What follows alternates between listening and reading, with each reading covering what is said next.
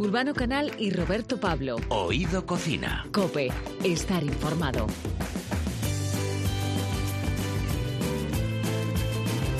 Una de programa. Oído Cocina. Muy buenas tardes y feliz Navidad. Estás escuchando Oído Cocina, el programa gastronómico que cada 15 días puedes oír en la web de Cope y que presentamos y dirigimos Urbano Canal y Roberto Pablo. Sí, que soy yo. Hoy en la programación especial te vamos a mostrar algunos de los temas que tratamos y vas a poder comprobar que el menú es muy variado y que a pesar de las comidas y cenas de estos días no empachamos. En la próxima hora vamos a conocer qué le gusta comer a Niña Pastori, cómo hace Chicote su famosa ensaladilla y cuáles son los alimentos que mejor le sientan a nuestro cerebro. Uno de los productos de estas fiestas es el jamón. Enseguida te vamos a contar cómo elegir un buen jamón y cuál es la mejor forma de cortarlo y consumirlo. Si quieres saber más de nosotros, nos puedes seguir en Twitter o en Facebook. Yo soy arroba Urbano Canal. Y yo arroba Liberto Pablo. Y los dos somos Oído Cocina. Hoy comenzamos con uno de los grandes chefs de nuestro país que hace unas semanas recibía su tercera estrella Michelin. Dani García, bienvenido. ¿Qué tal? Muchas gracias. ¿Cómo estás? Muy Oye, bien. Hoy ya lo que diriges es el grupo Dani García, todo un grupo empresarial que incluye el restaurante Dani García, el bistro Vivo, también tu línea de catering y el departamento de investigación culinaria, que no ha sido fácil llegar hasta aquí, desde luego. Aparte de otras muchas cosas, esos tentáculos que se extienden por otras partes del mundo. Yo soy Dani García. Bueno, tú, tú no- eres, Roberto. Es, es él. ¿Cómo, ¿Cómo ha sido este camino, Dani, echando la vista un poco atrás? Bueno, bien, ¿no? Difícil, ¿no? La verdad, porque ha sido un, un- un camino de, de sonrisa y lágrimas, ¿no? Porque ha habido Sí.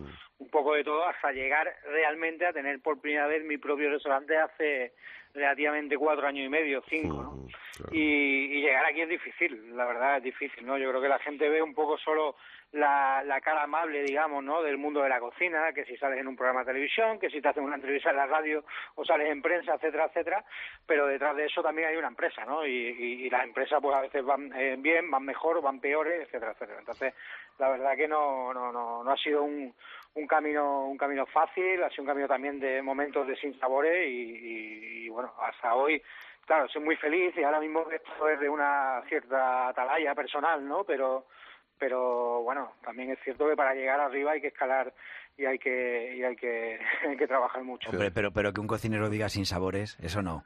Bueno, pues es la realidad Sin sabores. ¿no? es, la, es, la, es- es la realidad y además entra dentro de nuestro argot, ¿no? Ya, o sea ya, que... ya.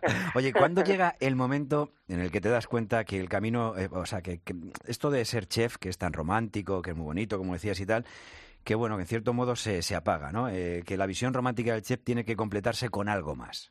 Yo, yo creo que los años 11, 12, ¿sabes? Son, son probablemente el- el- los años donde, donde eres consciente de que, de que bueno, que como te digo, sales en empresa, tienes reconocimiento, eh, pues, la gente se hace fotos contigo, te pide autógrafo y tal, pero luego ves que, que, a, a nivel económico no está, no está remunerado, que lo pasan mal, que empiezan a pasarte cosas complejas ya del mundo de la empresa, que asesoras sitios y no te pagan, que ponen tu nombre y además no, fueron años muy difíciles donde te das cuenta de que tienes que hacer eh, tú tu historia y, y salir de ahí cuanto antes, ¿no? Y es lo que lo que hice en el 14, ¿no? En el 13, ¿no? Ya en el 13, que a pesar de un número que yo odio relativamente, fue fue un año donde donde probablemente empecé a ver un poco más la luz del, del, del sol y a entender que las cosas eran otra cosa, ¿no? Y que, que, que teníamos que dedicarnos a la creatividad, pero que la creatividad tenía que ser lo más sostenible también posible, ¿no? Porque al final el, el de nada te sirve ser el tío más creativo del mundo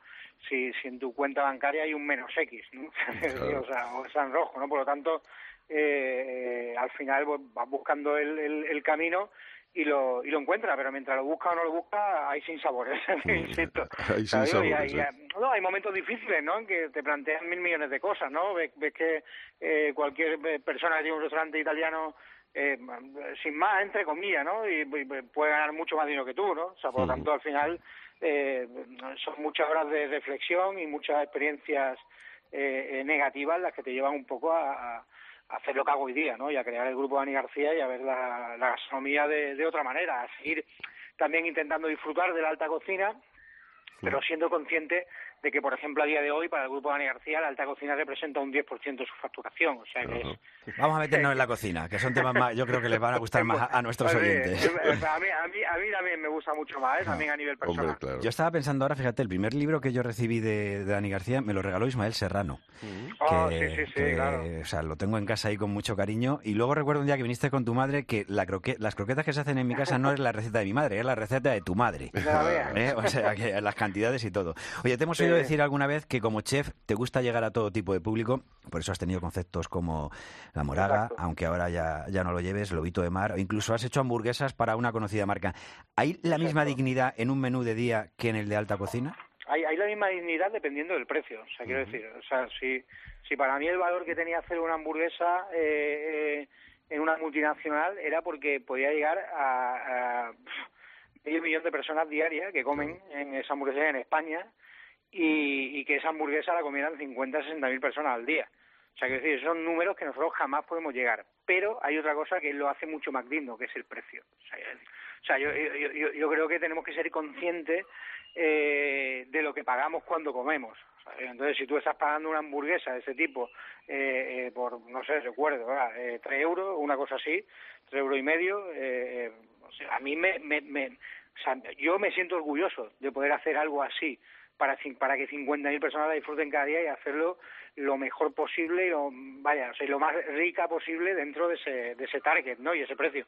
Y como eso en todos nuestros conceptos, ¿no? O sea, yo me siento feliz también de, de, de, de hacer vivo, hacer logrito que sea entre 40 y 50 euros y, e incluso ahora, si Dios quiere, pues pronto haremos una, una, una un nuevo bar de tapas en el que sea 20-25, ¿no? Que también me hace relativa relativa ilusión, ¿no? O sea, no nos gusta el volumen, nos gusta acercarnos a todo tipo de público y, y la dignidad, la única que te da es el precio. O sea, lo que no puedes es.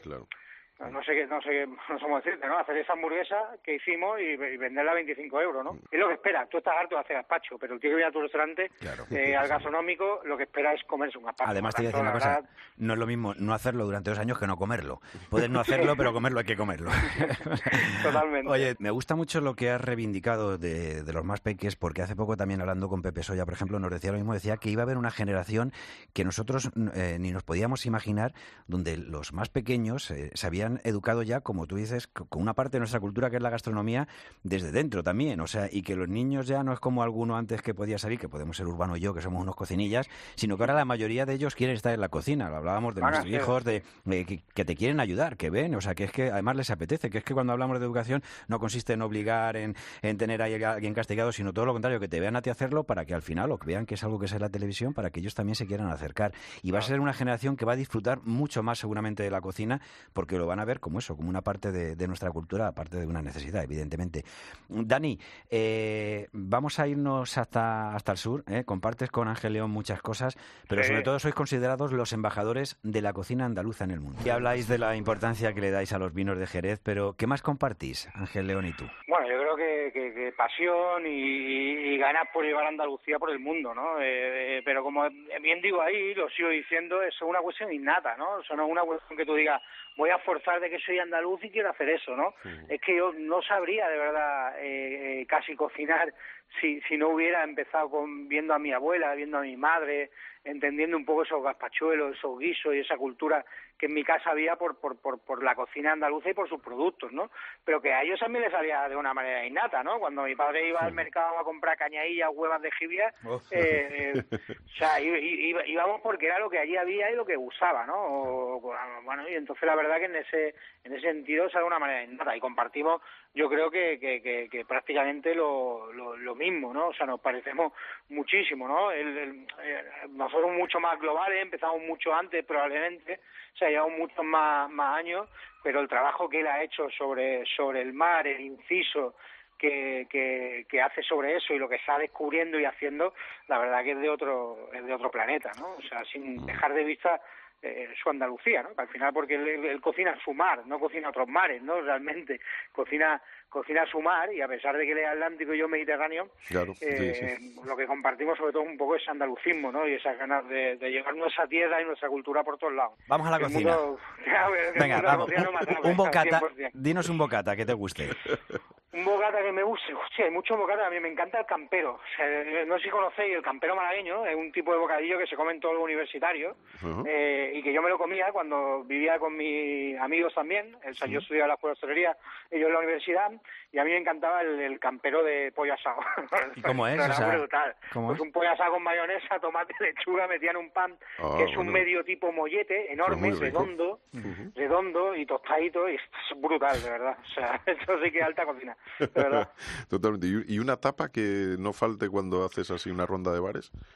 A mí me encanta la gamba al ajillo. La gamba al O ajillo. sea, ¿no? no sé si podemos llamarla tapa o no, pero sí, Hombre, yo creo que sí es algo sí, que sí. se puede tapear. Sí, sí. O sea, la, la, la gamba al ajillo es algo que comería cada día. ¿Qué, qué significa para ti oído cocina? Bueno, cuando mandan, ¿no? Yo, creo- yo creo que significa, eh, a lo mejor te podría decir eh, poder, pero no, sobre todo respeto. O sea, yo creo que respeto. Respeto, esa es buena, esa es buena. Sí, señor. Dani García, ¿te gusta la Navidad? Me encanta. ¿Y qué sueles hacer para Navidad en, en tu casa? Vamos, vamos. Bueno, No, no- no en el restaurante Dani García, sino cuando estás, Dani García está en su cocina, en su casa. No, bueno, sie- siempre suelo hacer alguna sopa caliente, al- alguna sopita cremosa o alguna crema, eh, por una cuestión también de facilidad, ¿no? A la hora de, de- de comer, que solo tienes que calentar y, y echar, preparar una guarnición. Y a mí, me- a mí me gusta hacer eh, un, aje- un ajo blanco templado, que, que no suele ser lo habitual, eh, y lo suelo mezclar con puré de coliflor. O sea, lo que hago es mitad ajo blanco, mitad puré de coliflor, y lo templo un poquito, y se nos queda una sopita tremendamente agradable de, de- de almendra de, y de coliflor, que eso le da un poquito de trufa encima y ya es excepcional, la verdad. Bueno, ¿Y eh, algún plato principal eh, que sea...? A mí me encanta, me encanta hacer, esto es tremendamente clásico, tremendamente clásico. A mí me encanta hacer el hojaldre yo mismo, hacer un Ujú. hojaldre invertido, si no se puede comprar tranquilamente, ¿no? Pero luego me encanta hacer un salteado de marisco al, al cual le meto nada, un chorroncito de brandy, eh, lo flambeo, o sea, puede ser langostino, cigala, carabinero, lo que quieras salteado. Una vez que chorrees un poco el, el, el brandy y lo flambés, pones un chorroncillo de, de, nata eh, y luego ya cuando ya esté un poco la nata trabada y el marisco se haya terminado de cocer, antes de poner un chorroncito doloroso. Ah, eso es vale. brutal. Y luego eso lo pones sobre una sobre un hojaldre y, bueno, es tremendamente clásico, pero eso lo hacía la escuela de hostelería y es algo que me que poco tiene que ver con la cocina que hacemos ahora, pero que también me gusta cocinar. A mí me gusta cocinar absolutamente de todo, ¿no? ¿Y con para qué- una noche de esa me gusta. ¿Con qué lo sueles acompañar de bebida? Ah, yo, yo no bebo mucho alcohol, pero si bebo alcohol bebo champán, Ya. que creo que no es alcohol. En cantidades mínimas, ¿no? Dani García, un placer. Un abrazo, muchísimas gracias. Un abrazo Un fuerte. abrazo a vosotros, muchas gracias. Hasta luego. Urbano Canal y Roberto Pablo. Oído Cocina. Cope, estar informado. Bueno, hoy en Oído Cocina tenemos la visita de una de las lenguas más rápidas a este lado del Manzanares. Algunas de sus frases se han hecho míticas y aquel que le intenta engañar recibe siempre el látigo de su verbo. Parece sangre de alguien. Es- Tú me ves a mí ser un tío de no tener hambre. Estoy en la matanza de Texas, todo lo mismo. ¿A quién te quieres llevar tú por delante? Si me quedo pegado. Eres más guarro que las botitos. Entre esto y un guerrillero de Lira no hay ninguna diferencia. Te faltan las pistolas. Esto es la matanza de Texas de las lavanderías. ¿Dónde vas? ¿Adiós? ¿Así? ¿Te rindes? Mozárabe y de cerdo. Bueno, si en Pesadilla en la cocina alucinaba Pepinillos con las masas más duras que el martillo de Thor, con las cocinas más llenas de grasa que el mono de un mecánico y despensas que parecían las de la matanza de Texas, su paso por el jurado de Top Chef nos ha mostrado al- algún lado suyo un poco más sentimental. Últimamente nos ha mostrado los entresijos de lo que comen nuestros mayores en las residencias con un primer programa que ha tenido un gran impacto. Hablamos de Te lo vas a comer. Y además, cualquiera puede probar sus fantásticos platos en el restaurante Jackie Toro de Madrid. Doy fe de ello. Bueno, nacido en Carabanchel Alto, aficionado al rugby, deporte que ha practicado, llegando a jugar en la selección madrileña. Ha sido uno de los pioneros en la llamada cocina de fusión y nombrado cocinero del año en Madrid Fusión 2005. Alberto Chicote, bienvenido. ¿Qué tal? ¿Cómo estáis? Oye, Qué alegría eso- compartir este rato con vosotros, ¿eh? ¿También, ¿También te dedicas a mirar qué tal se hacen los programas de cocina de radio y también luego nos No, puedes- no, eso no, pero es que la radio es una cosa que siempre me ha gustado muchísimo. A mí lo de, lo de entrar en el estudio, ponerte los cascos y tal, siempre me ha gustado mucho, mucho, mucho, mucho. Hemos ha- oído algunas de tus frases míticas que supongo que tienen que ver mucho con la sabiduría popular, ¿no? Porque la gente se- queda un poco al final eso con el detalle de eso, el, Pues- alucino claro, pues fíjate, son, son cosas de esas que, que, bueno, que forman parte de la manera propia de, de- de expresarme, que, de- que tienen mucho que ver, pues en algunos casos con las cosas que me gustan, pues yo que sé, cuando dices que una cosa está muy dura puedes hacer mucha comparativa, pero bueno, como me gustan mucho los cómics y me gustan mucho los superhéroes, pues en aquel momento pues me salió aquello, que son cosas que además como que vas mm, largando y que voy largando todo el día, porque mm, voy hablando y de repente se me ocurren cosas así. Y bueno, y de repente, pues algunas de ellas pues eh, tienen mucha repercusión, incluso incluso sorprendentemente para mí, pues mm, mm, traspasan esa barrera de la, de la tele y, y empiezan a formar parte de, de, no sé, de otra gente, de la manera de Sí. hablar de otra gente. Y me, me sorprende muchísimo, pero, pero bueno, oye, tampoco tengo ningún Eso se problema. llama, como son. se llama comunicar, ¿eh? eso. o sea, que- Posiblemente, sí. Claro, totalmente. Bueno, vemos que el nuevo programa Te lo vas a comer está funcionando como un tiro, ¿no? Pues muy bien. Fíjate, cuando, cuando Mario López, que es el director de La Sexta, me, me llamó para proponerme hacer, bueno, pues un programa de, de denuncia alimentaria, de ir, de ir un poco más allá de lo que, de lo que habíamos hecho hasta ahora con, con Pesadilla, sin abandonarlo. Es decir, aquí un mensaje para todos los fans de Pesadilla que son, que son Legión, que Pesadilla no desaparece No, y, y- y que seguiremos haciéndolo. Pero, pero, mm, pero bueno, la, la evolución natural era, bueno, ¿por qué no salimos de, de estos, de estos restaurantes que reclaman una ayuda para, para poder reflotar el, el negocio? ¿Y por qué no empezamos a hacer algo de denuncia que tenga que ver con alimentación? Hay, por desgracia, y esto lo diré una y mil veces, por desgracia, hay mucha gente que juega con esto de, con esto de la comida, hay gente que se lo toma muy en serio y les admiro a todos, pero hay gente que se lo, que se lo toma como una manera, pues no sé, vamos, o para estafar, o para engañar, o para enriquecerse, o para lo que sea. Yo estoy estudiando en la UOC, en la Universidad Oberta de Cataluña, Sí. y una de las asignaturas eh, consistía en analizar uno de los capítulos en el que estabas eh, en la época de, de Pesadilla en la cocina, en, en Holanda, creo que era. Sí, en Utrecht. En Utrecht, ahí el colega que... Sí, con Fermín. con Fermín. Y su guitarra. Y bueno, la pues guitarra tuvimos... que va al, al final al, al Al- canal. Sí, la guitarra navegadora. Digo que, o sea, eres, eres ya casi parte de la familia. O sea, yo siempre digo, eres de los que a lo mejor vemos por la calle y la gente normal que te abrace, que dices tú que necesito también mi, mi intimidad o mi vida personal, pero es que has estado en todas las casas tanto tiempo que ya te consideramos casi que eres un poco parte de nuestra Sí, familia. me- me pasa un poco eso. sí. ¿Qué te está diciendo la gente así cuando te ves? Pues, pues mira, sorprendentemente, porque mm, vamos a ver, uno parte desde un principio y es cuando me voy a meter en un programa de denuncia, pues igual muchos amigos no voy a hacer. Esto ya, ya. Pero por otro lado también dices, bueno, es que le vamos a dar voz a una gente que no la está teniendo. Porque con, con la gente con la que hemos mm, estado trabajando y grabando, residencias, hospitales, caterings, eh, fiestas populares, yo qué sé, todo lo que hemos hecho, al final le estás dando voz a una gente que ya ha interpuesto denuncias, que ya se ha estado quejando, que ya ha estado di- diciendo esto no puede ser y, y por desgracia nadie les ha hecho caso. Entonces dices, bueno, no haré muchos amigos, o sí, ya veremos. Sí, claro. Y el mensaje fundamental ha sido principalmente de agradecimiento.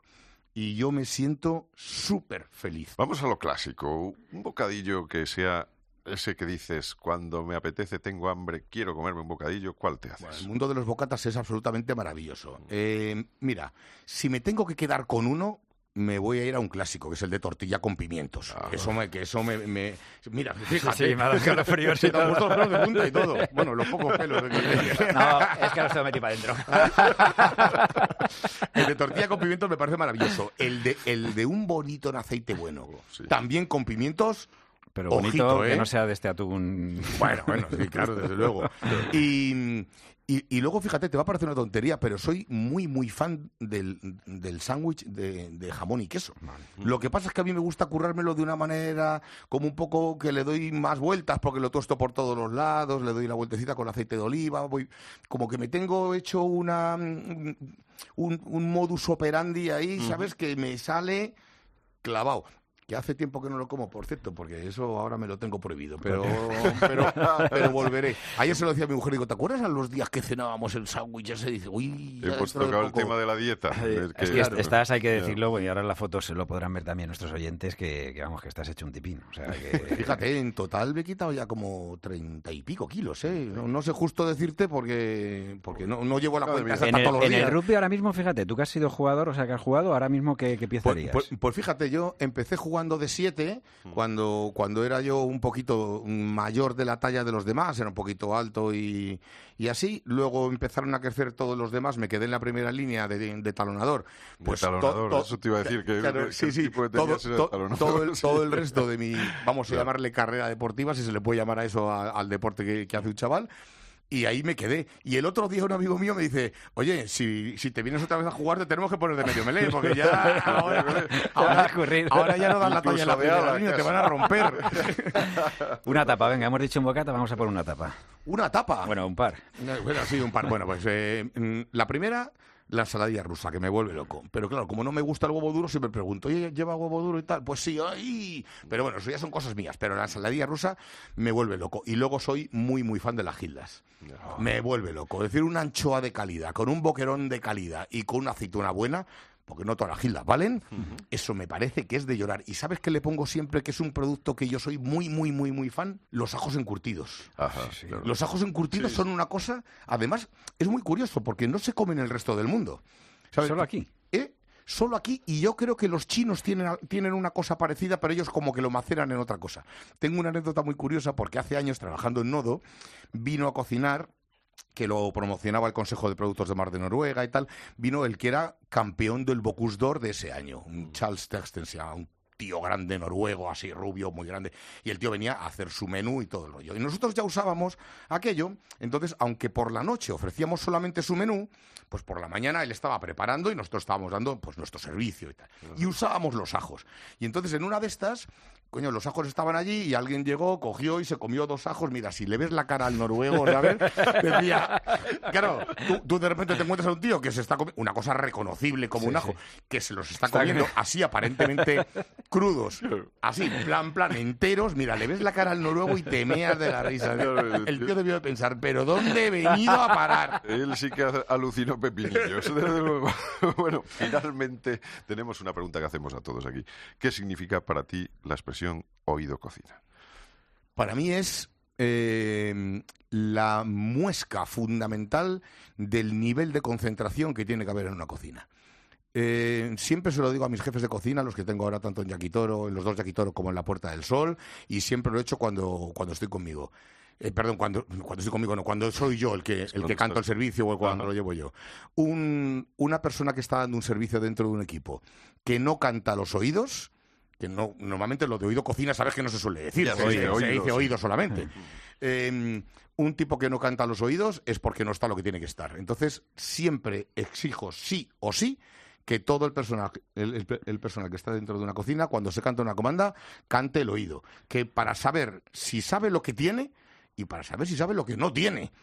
Y entonces hay algunos que no les gusta mucho porque parece que no sé qué, pero cuando tú es un momento escalofriante, eso de cantar una comanda y decir, marchan cuatro, empieza esto, esto, esto, termina esto, esto, esto, y escuchas a siete tíos a la vez que dicen oído, Sí. se te ponen los pelos de punta. y eso lo he vivido durante, Sí, durante años, mañana y noche, muchas veces. Es decir, que para mí es la seña de concentración. Has hablado de la ensaladilla, a preparar una ensaladilla de Navidad. ¿Cómo sería tu ensaladilla? Mira, yo la ensaladilla la hago súper sencilla.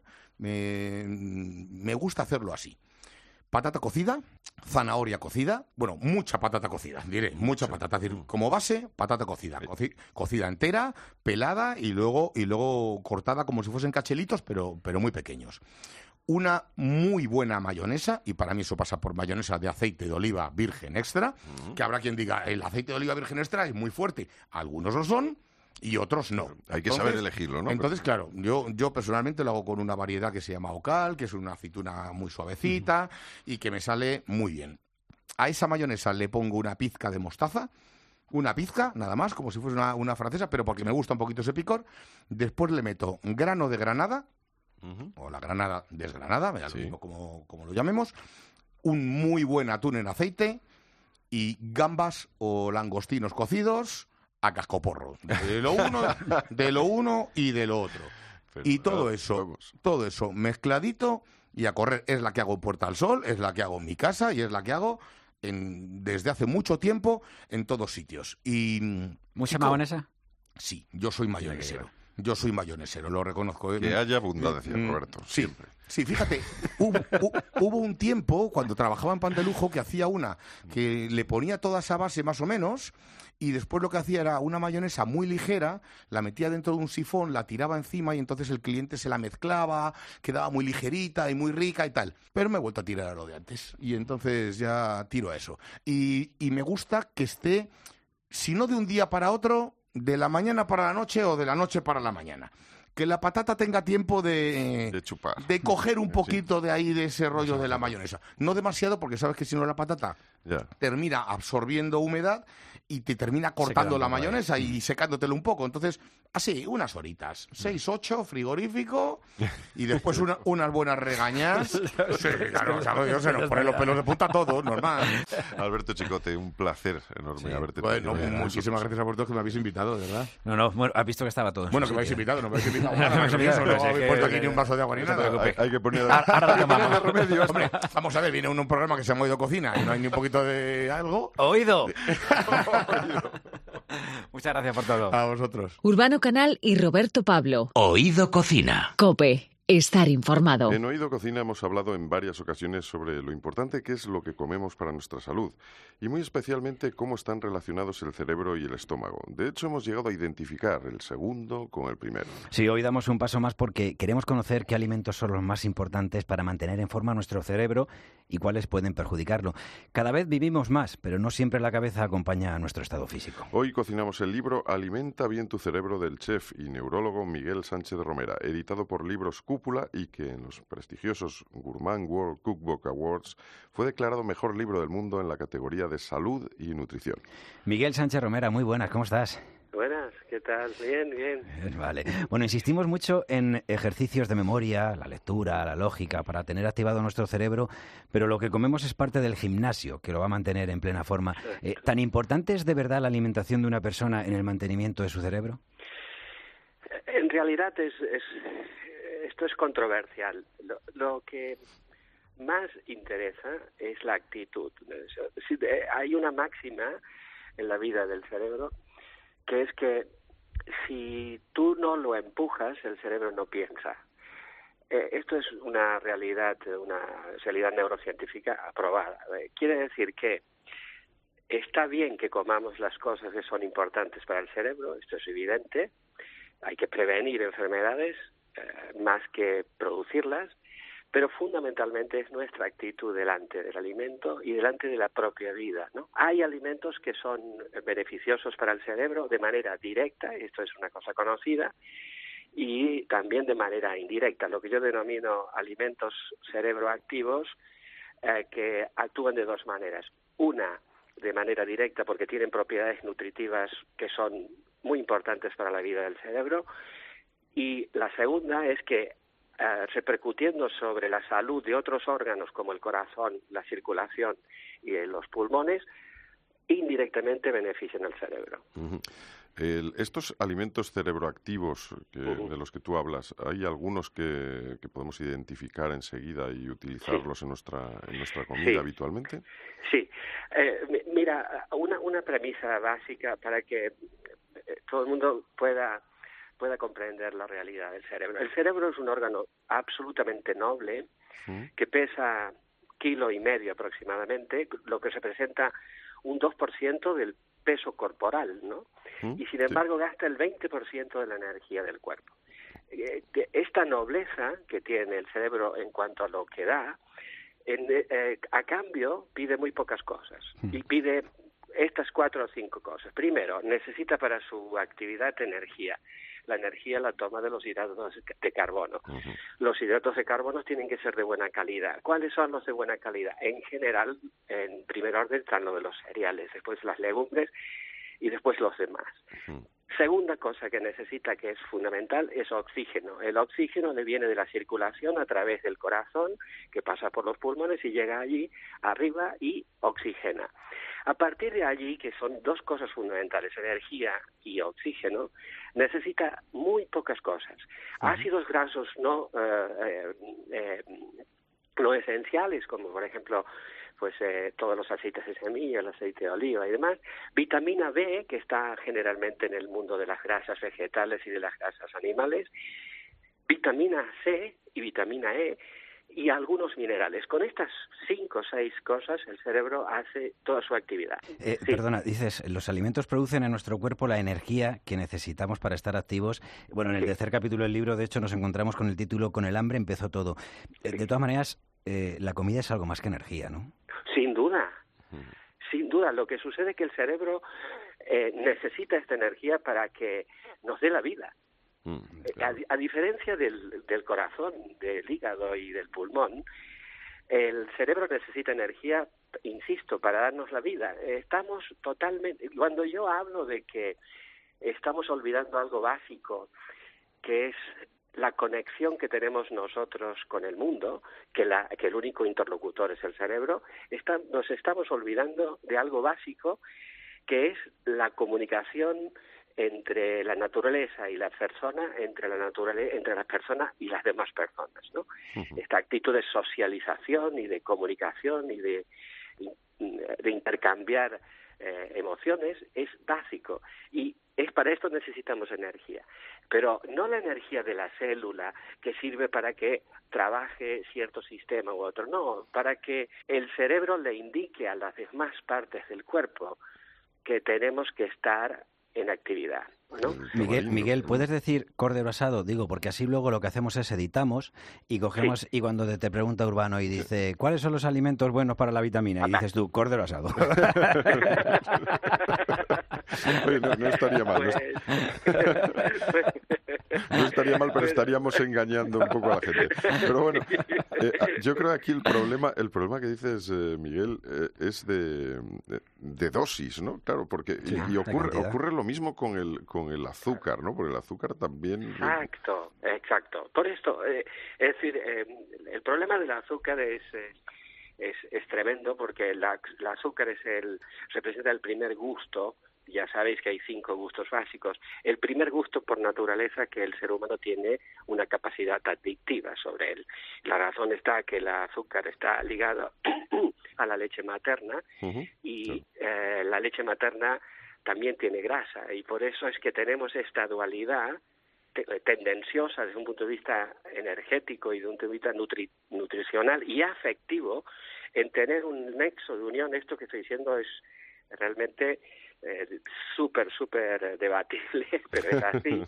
eh, pues así, el azúcar y la grasa pues eh, son los dos elementos donde pues más adictividad nos dan. ¿no? Oye, y la leche que la has mencionado y que últimamente hay tanta controversia también, si la leche volvemos, es buena no. Volvemos a lo mismo. Yo en el libro eh, indico que mm, eh, todo en su medida y armoniosamente. La leche eh, mm, tiene los inconvenientes que tiene, es decir, la leche en los primeros años de la vida es eh, absolutamente justificable su uso y su incluso su consumo cotidiano. A medida que vamos eh, avanzando en edad, vamos teniendo una cierta intolerancia a la proteína de la leche, a, la caseína y a algunas otras sustancias que están en la leche. Con lo cual pasa a ser menos digestiva o menos digerible durante eh, los años posteriores a la juventud pero no a todo el mundo. Hay un porcentaje determinado que le pasa. Y por eso no hay que excluirla. ¿Por qué no hay que excluirla? Eh, porque la leche, como es un alimento graso, tiene cosas que no tienen otros alimentos. Concretamente, todas las vitaminas B del grupo B necesitan grasa para su subsistencia y la leche lo tiene. Mm. Así como grasas vegetales también, hay, hay, hay vegetales que también tienen vitamina B, pero las de mayor calidad están en, la, en la leche. Por lo tanto, la leche, se dice, está en mi libro, en Estados Unidos hizo un estudio que, por ejemplo, con leche, patatas y huevo, ¿no? Puedes tú tener una alimentación correcta eh, y es, eh, bueno, es equilibrada. El problema es lo de siempre, lo que usted acaba de comentar, la cantidad y el tiempo. Pues el tiempo es lo que nos apremia. Eh, te agradecemos, Miguel Sánchez Romera, especialmente el poder haber charlado contigo de tu libro, en este caso, ¿verdad? Alimenta bien eh, tu cerebro, alimenta bien el cerebro.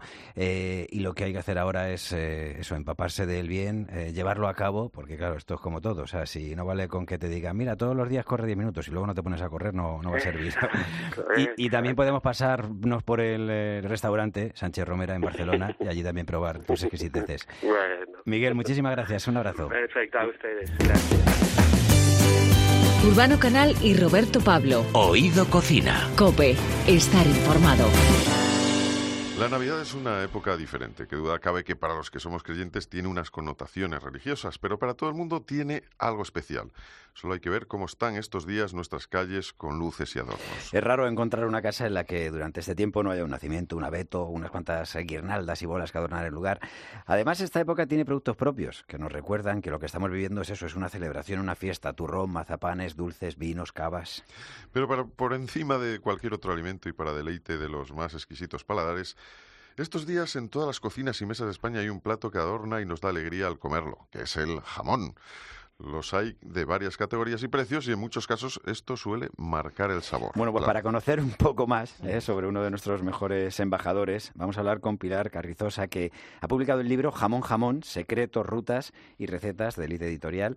Pilar es periodista, escritora y especialista en turismo de lujo, viajes y gastronomía y seguro que después de esta volveremos a hablar muchas veces con ella, pero ahora le damos la bienvenida. Pilar Carrizosa, bienvenida. ya, hemos hablado alguna vez incluso, Pilar, ¿cómo estás? bien, bien, hallada y encantada de estar con vosotros en COPE, obviamente, claro. Oye, queremos que esta charla sea muy didáctica, o sea que vamos al, lío. ¿De dónde son los mejores jamones? Venga, dinos zonas. Bueno, los mejores jamones salen de España, de su mm. suelo natural, que es el laboratorio natural de la tierra, mejor que hay en el mundo, porque tú te puedes llevar jamones a Chile y, los jamones que van a salir no van a saber igual que los que se producen en nuestras denominaciones de origen, que, eh, bueno, por el Ministerio tenemos cuatro, la de, esa de Extremadura, Guijuelo, eh, Pedroche y jamón de Huelva. Entonces, eh, esos cerdos van a comer esa bellota de esa tierra y luego van a dar los mejores sabores. Tenemos eh, jamón, en la etiqueta, cuando vayáis a comprar un buen jamón, tenéis que fijaros si es negra. Esto significa que es jamón de bellota 100% raza ibérica. Eh, luego veremos una etiqueta roja, que también es jamón cruzado, mm, ya no es 100%, eh, suele ir al 50%, pero ese jamón ha comido bellota. Luego tenemos la etiqueta verde, que es jamón de cebo de campo, que significa que ese cerdo ya no ha comido bellota, pero sí que ha corrido por el campo. Y luego tenemos eh, la etiqueta blanca, eh, que es un, cerdo que no ha salido del cebadero, que es ibérico, pero que ya no ha acampado y, ha comido pasto y cebo. ¿eh? Entonces, el precio va en, en, consonancia con este etiquetado. ¿Con cómo se lo ha pasado el cerdo? Vamos, depende si se lo ha pasado mejor o peor, así es el precio. Si ha disfrutado como un gorrino, será la, etiqueta negra. Oye, uno de los grandes problemas mm, casi de Estado, familiares estos días, es cuando empezamos, eh, cómpralo envasado, porque así no hay que cortarlo en el momento, que luego no se te da bien, que te vas a cortar el dedo, que mira papá la cicatriz que tiene en la nariz. En fin, desde tu experiencia, ¿tú qué recomiendas? Bueno, vamos a ver, eh, lo de cortar el jamón hay que saber hacerlo bien. ¿Por qué? Bueno, pues porque te puede llevar un dedo por delante efectivamente. Entonces, los que, los que se atrevan, las eh, pautas que voy a dar yo para saber cortar un jamón, que no que no vayamos a poner a la altura de San Chidrián, que es el mejor cortador de España, pero sí que es cierto que cuando empecemos a cortar ese jamón, tiene que ser eh, por la contramasa, de pezuña hacia abajo, es donde se empieza a cortar. Eh, la, la, masa es el corazón del jamón. Entonces, eh, en el momento que uno empieza a cortar la mano izquierda, ¿eh? delante de la derecha. Imaginaros la pezuña abajo, la contramasa, ¿eh?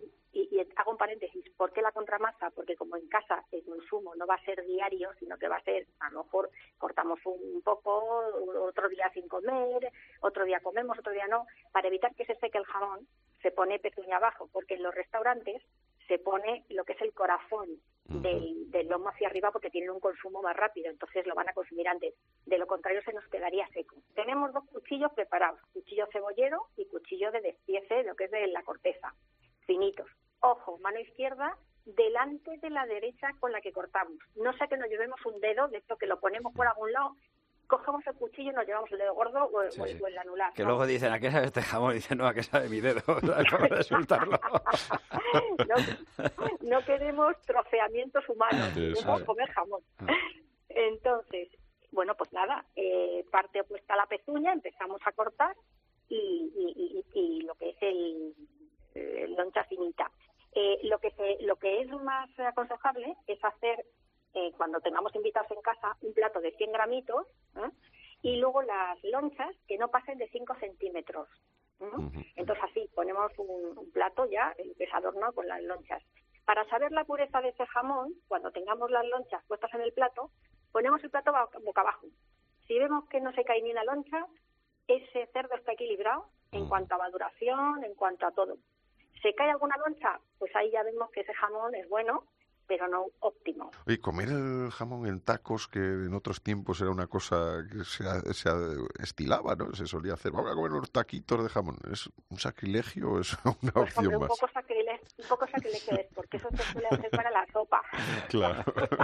y cuando ya están más sequitos, Claro, efectivamente. eso forma, claro, eso forma parte de lo que es el despiece del cerdo, que hay zonas que son más, digamos, más, están más duras, están más secas, eh, cerca de la tibia, cerca de, de, bueno, pues de otras partes que se suelen usar porque se han secado para la sopa, ¿no? O para guisos o para lo que sea, croquetas. Yo estaba pensando, no, por lo que por lo que nos estaba diciendo Pilar, eh, Pilar Carizosa, como decimos, eh, que acaba de se acaba de publicar el libro Jamón Jamón, secretos, rutas y recetas, y por eso hoy estamos hablando de ello.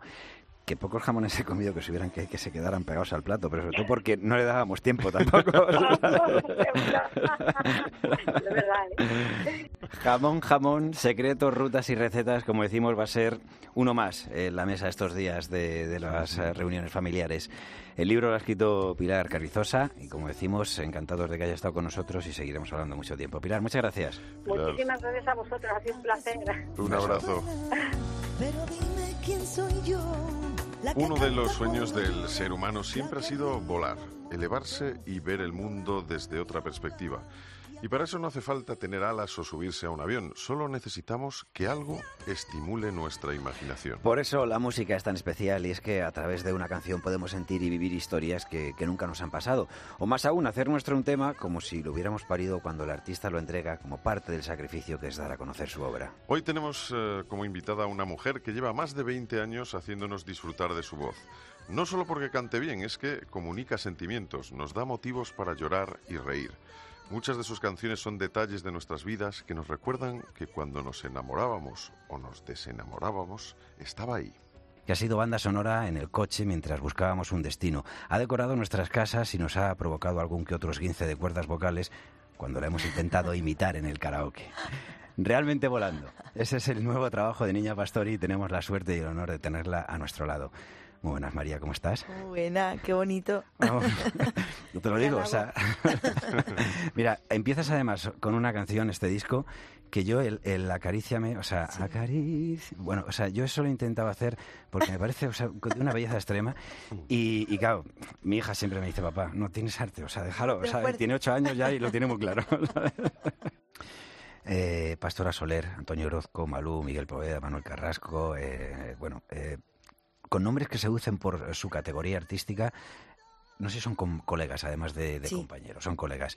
Yo esto me lo imaginaba, tú ibas cerrando las colaboraciones y yo, yo me imaginaba, digo, tiene que haber un WhatsApp que se llame Realmente Volando. Están ahí todos diciendo, oye, que, voy a- oye, que me ha salido surgido. No sé, ¿Cómo quedas con esta gente? ¿Cómo hablas? O sea, os llamáis directamente, lo que digo, hay un mensaje de WhatsApp. oye, Bueno, estamos eh, con algunos tengo más confianza que con otros, algunos lo he ido conociendo más tarde, pero sí que, que son, son gente buena, son artistas que son buenas personas, ¿no? Que son buenos compañeros y, hubo una cosa muy bonita, me gustó mucho, eh, verás, cuando, cuando estamos, a veces, ¿no? Te pasa o sientes, sientes eso, ¿no? que cuando estás con otros artistas la sensación como que te pica un poco, ¿no? Y quieres tú cantar y decir, voy a sacar yo ahora mi, mi, mm, mi técnica y mi, lo que yo sé y voy a dar todo lo mejor de mí para yo resaltar aquí. De verdad que no pasó nada de eso. Hubo una cosa tan bonita de decirlo, de realmente decir, estoy a gusto, estoy con Niña Pastori que me, que me gusta lo que hace, con sus músicos, con su banda, en un teatro Y, tuve esa sensación ¿eh? por parte de todos, de decir, voy a cantarlo bonito, voy a decirlo bonito, no voy a, pretender hacer aquí mi- mis mejores dotes, mis mejores... No, no sé, tuve, tuve ese punto, la verdad, con, con todos. Miguel cantó increíble. Además canta una canción que, es inédita, que, que no la he cantado en ningún disco. La hice en una, televi- en una televisión hace muchos años y a mi público le gustó, empezaron a pedirla y, y- y empecé a hacerla en directo y ya se ha convertido en una de estas que, que la gente también te pide, ¿no? Ya no quiero ser. Ya no quiero ser. Ya no quiero estar contigo más.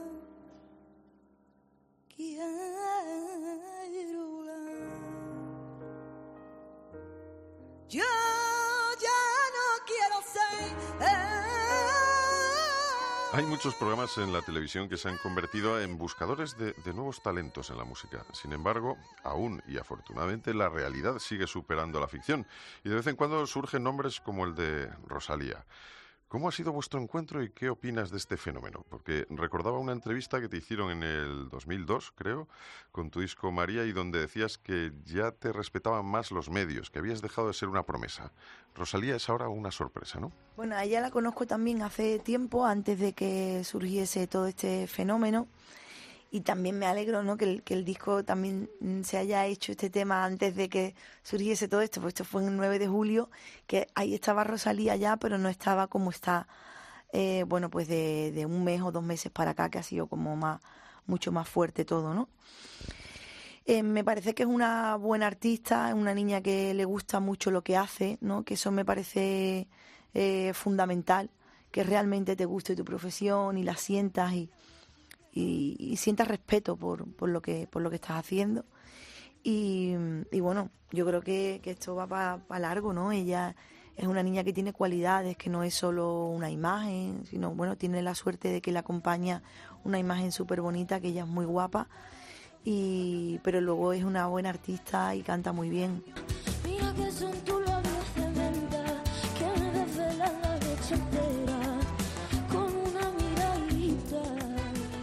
Yo lo he dicho en muchas ocasiones que un escenario se hace grande por los artistas que pisan eh, y no por la acústica. O sea, cuando un artista se sube a un escenario, ese escenario está creciendo. Si el artista es de talla, eh, también puede importar mucho la dimensión del auditorio. Pero tú has hecho que el Real sea aún más grande, ¿no? Que Niña Pastoria ya pisaba ese Muchas escenario. gracias. Eh, ¿Cómo puede ser que a India Martínez le siente también acompañarte? Habéis colaborado ya en más ocasiones.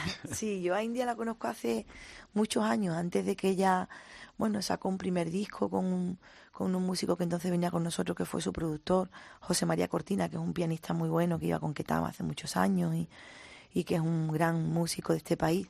Y, y- y fue el productor, creo, de su primer disco. Y la conocí, bueno, pues era realmente una niña pequeña.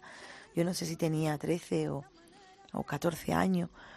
Estaba con su padre en el estudio, era un estudio que estaba en los Caños de Meca, en Cádiz, ahí perdido como por una casa. Y fui con mi marido porque conocíamos a, José María Cortina. Nos dijo, oye, que hay una niña de Córdoba que canta súper bien, tenéis que venir al estudio y tal.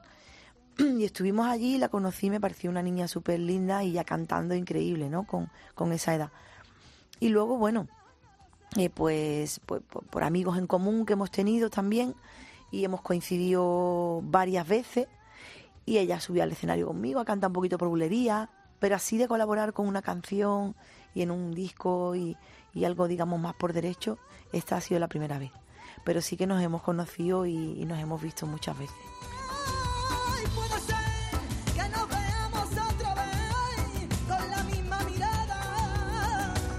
Llega el momento de meternos en la cocina. Música y gastronomía es el guiso que nos trabajamos en este programa y hasta el momento nunca se nos ha pasado.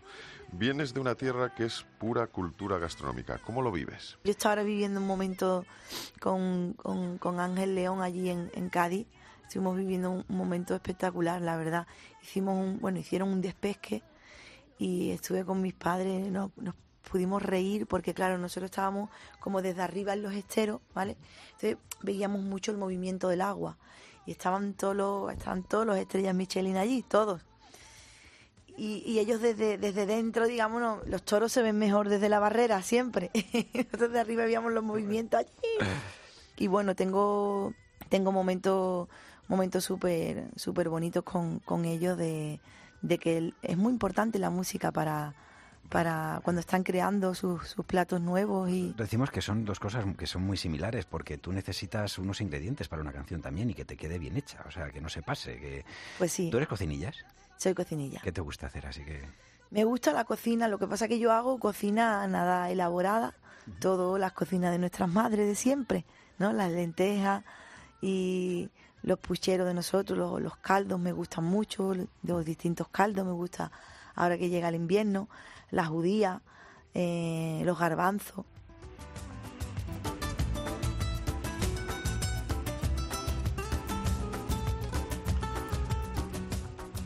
¿Qué plato recuerdas con cariño que guisara tu madre o tu abuela? Uf, Mi madre es que cocina muy bien y mi suegra también, la madre de Chaboli también, las dos. Tengo ahí a dos, a dos abuelas que no vean lo que nos dan. Y, y recuerdo de mi madre, bueno, pues, no sé, el menudo lo hace muy bueno, que son los callos aquí. Lo que pasa es que nosotros lo hacemos los callos con garbanzo. Y eso es un plato contundente, fuerte, pero que quita el sentido de bueno. En Madrid también, ¿eh? Sí, los callos, pero se come solo los callos, ¿no? No, no, y también con Con garbanzo. garbanzo, sí. sí. Sí, aquí, bueno, te digo, mi hermano tiene un restaurante en la Sierra de Madrid, que es uno de sus platos Estrella. estrella, Neri. Qué sí, sí. rico, me encanta. Tú eres creyente, ¿verdad? Sí. Vale. Eh, ¿Celebras la Navidad? Sí. Vale, pues, eh, ¿cómo solís celebrar? Imagínate, comida por un tubo. Ahora somos un montón más porque tengo cinco hermanos, somos cinco hermanos, mis padres, gracias a Dios que están con nosotros. Y, ahora tengo pues, los niños de mis hermanos, mis niñas, los mayores, que, bueno, tengo una sobrina que ya es madre también de dos niñas, los novios de los niños, las novias, todo.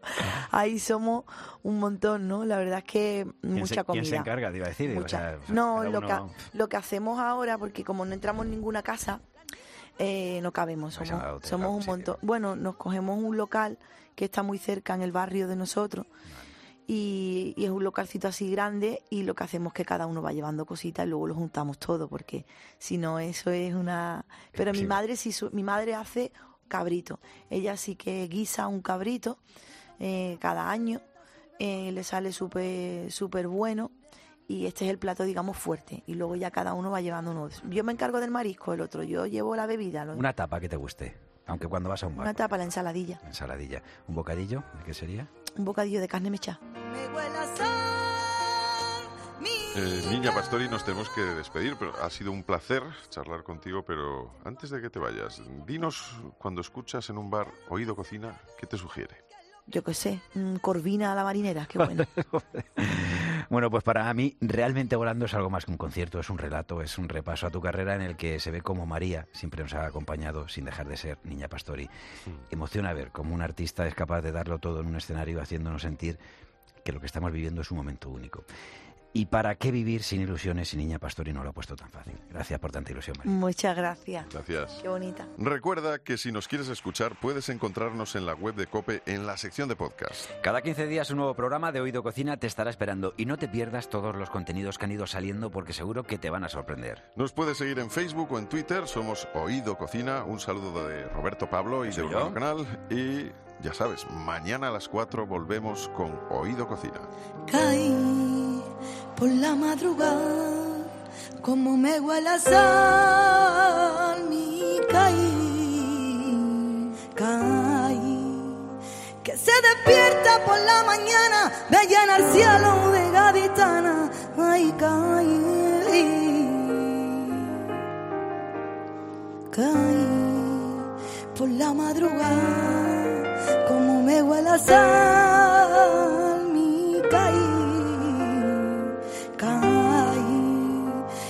despierta por la mañana, me llena el cielo de gaditana. Las niñas bailan y en puerta luna con su vestido bordado de espuma. Ay, caí.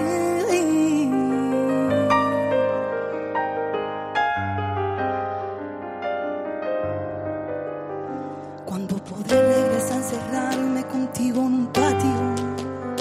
Deja que el viento entre las macetas sirven por tango. Fin ver a mi gente, por fin beberé. Caeré al mentillero, muero por ello, quiero volver. Eh,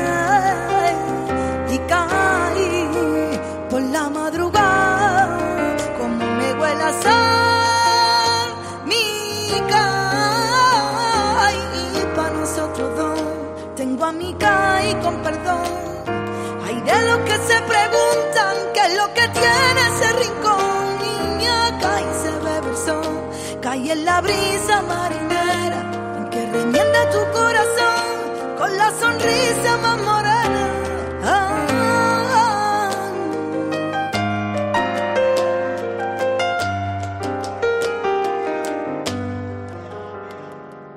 Caí cuando tú no estás, ¿de qué te vale amar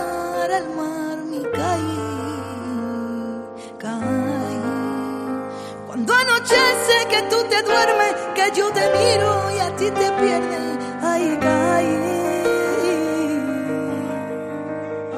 Cuando podré regresar a encerrarme contigo en un patio, deja que el viento entre las macetas sirven por tango. Por fin ver a mi gente, por fin beberé. Caer mentira, muero por ello, quiero volver.